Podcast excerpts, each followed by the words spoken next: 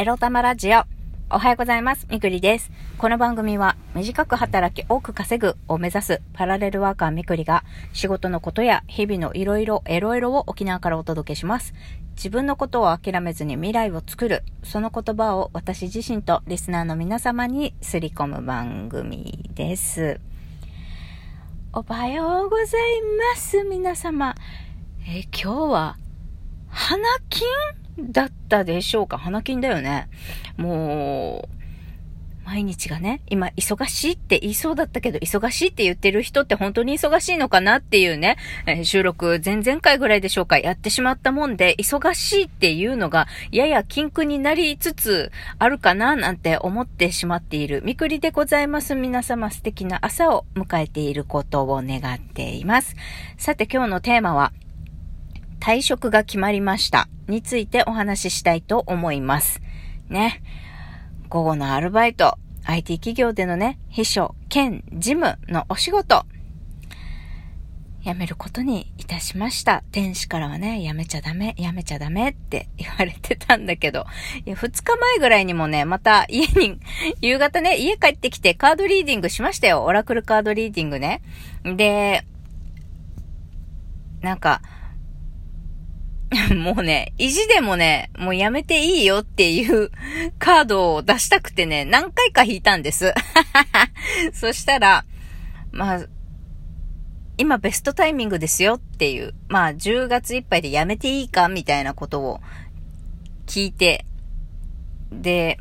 今がベストタイミングですよみたいなのが出たんですよね。で、そうだよね、いいよね、と 納得させてたんですけど、うーん、でも、なんて言うんでしょう。カードにそう言われてるからダメかな、ダメかななんて思っていたけれど、結局、結局退職、や、いや、退職しよう、社長に言おうって決めた時に、結局思ったのはもうカードとかなんとかじゃなくって、まあ学びとしてね、今回の退職を決める際の判、判断をするときのヒント、自分の中での判断軸っていうものの、まあ学びがあったなと、今回の退職決断に関してね、そう思う、そう感じたんですけど、まあ、カード、まあ、カードでも何でもいいから、とりあえず自分の直感だね。直感に従うっていうことが大事だなって思いました。だから、もうそもそもこの IT 企業って、面接の時点でおかしいなって思ってたんですよね。ちょっとどうかなあそこ受かっちゃったらどうしようみたいに思っちゃってた自分がいた。でもお、お金がとかなってて。で、採用が決まって、入社しました。ところが、そこの人間関係がうまくいかない。結局人、人なんだよね。向こうのね。あの、一番こう、密にやりとりをしなければならない人たちに私は嫌われてしまったという、例えば簡潔明瞭に話ができないとか、まあ、あとは覚えが悪いからかな。覚えが悪いだの、誰に、誰からケア、サポートをされなくても、ある程度の資料の読み込みができて、まあ、助成金の申請書とかがね、しっかり書けるとか、じゃあ、なかったからなのでしょうか。そして多分私という個人ね、まあ、生理的に嫌いこういうやつっていうのもあったかもしれません。あとは、もうマニュアルも何にもないのに、そんな状態で、あの、データを開いたって意味わかんないみたいな状況だったんですけど、まあそれについてもうどんなちっちゃなことでもいいからなんか仕事を進めたいけど、マニュアルも何もないから進めたくても進められないという状況で、えーえー何かやれることはありませんか？って聞いたら、そんなのは自分で見つけてやってくださいと。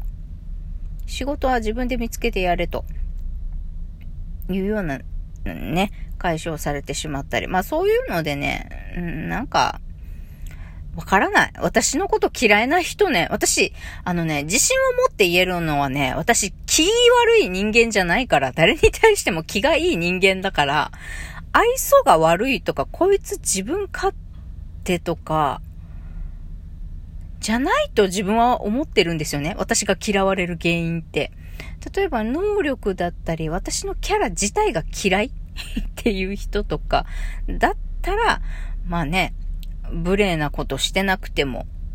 仕事してないとかそういう理不尽なことを、もうしないから、まあ能力だとか私の元々のキャラ、生理的に無理とか、えー、私のスペックが、えー、不十分でやってらんないとか、まあ、あとは、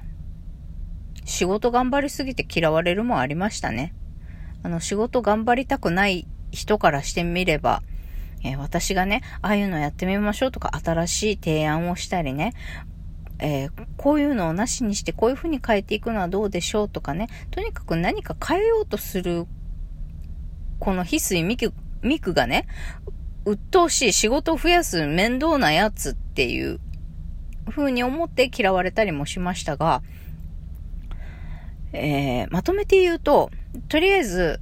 なんかわからんが嫌われたっていうことです、私。だから、そういう状況になった時点でもう、私の中で、えコロナ失業がきっかけでね、いろいろこれからの生き方をこう振り返ってこの先どうやって生きていくのがいいいいのかな私どうやって生きていきたいんだろう私って考えた時にね、まず自分のことを嫌っている人と近づかない。出くわしてしまったら、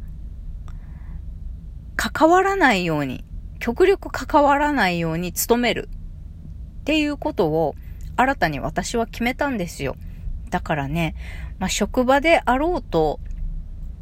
そういう状況になった時は、まあ、なるべく関わらないにどうにかするとか、もうこの人たちと関わることを避けられないなって思ったら、やめるっていう決断をね、さっさとしておけばよかったのかもしれません。こう、入社してから4ヶ月、4ヶ月で私は退職することになりますけれども、まあ、使用期間の3ヶ月の間でね、あの、やめておけばよかったなって思いますね。うん、結局、なんだろう。昨日もね、退職を告げた後に、の仕事のやりとりをしてても感じたんだけど、まあ私が辞めようが、なんだろうが、例えば体調を崩してしばらく休んでたとか、そんなんにしてもね、私のこと嫌いな人ってね、私がいい時も悪い時もね、あの、攻撃する構わないっていうのは変わらないんですよ。うん。この、嫌う程度、攻撃する程度は人によると思うけどね。うん。だから、私のこと嫌いな人はね、私が何をやってもやらなくてもどんな状況にあろうとね、私のことが嫌いだからね、攻撃の手を緩めるっていうことはしないんですよね。だからね、そんな人と、